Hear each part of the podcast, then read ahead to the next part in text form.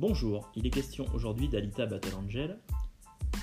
On va aborder ce film. J'aime beaucoup Roberto Rodriguez, le réalisateur de Desperado, El Mariachi, Sin City et autres joyeusetés.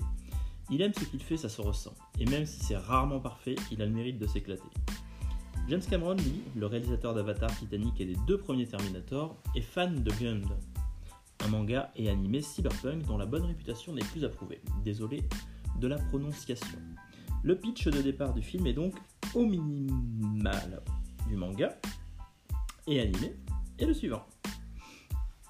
Ido, un médecin, découvre dans une décharge un cyborg abandonné.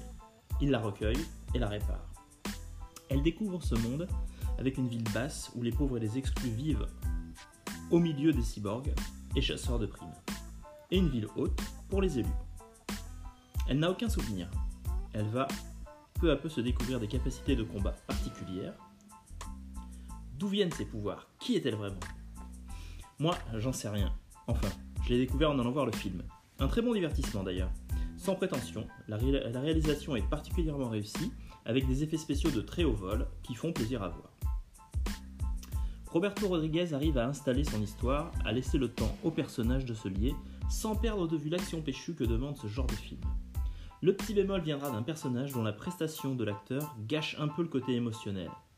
Mais il ne faut pas bouder son plaisir. Alita est un film à voir en salle obscure, c'est certain. Merci de partager si vous avez aimé. À la prochaine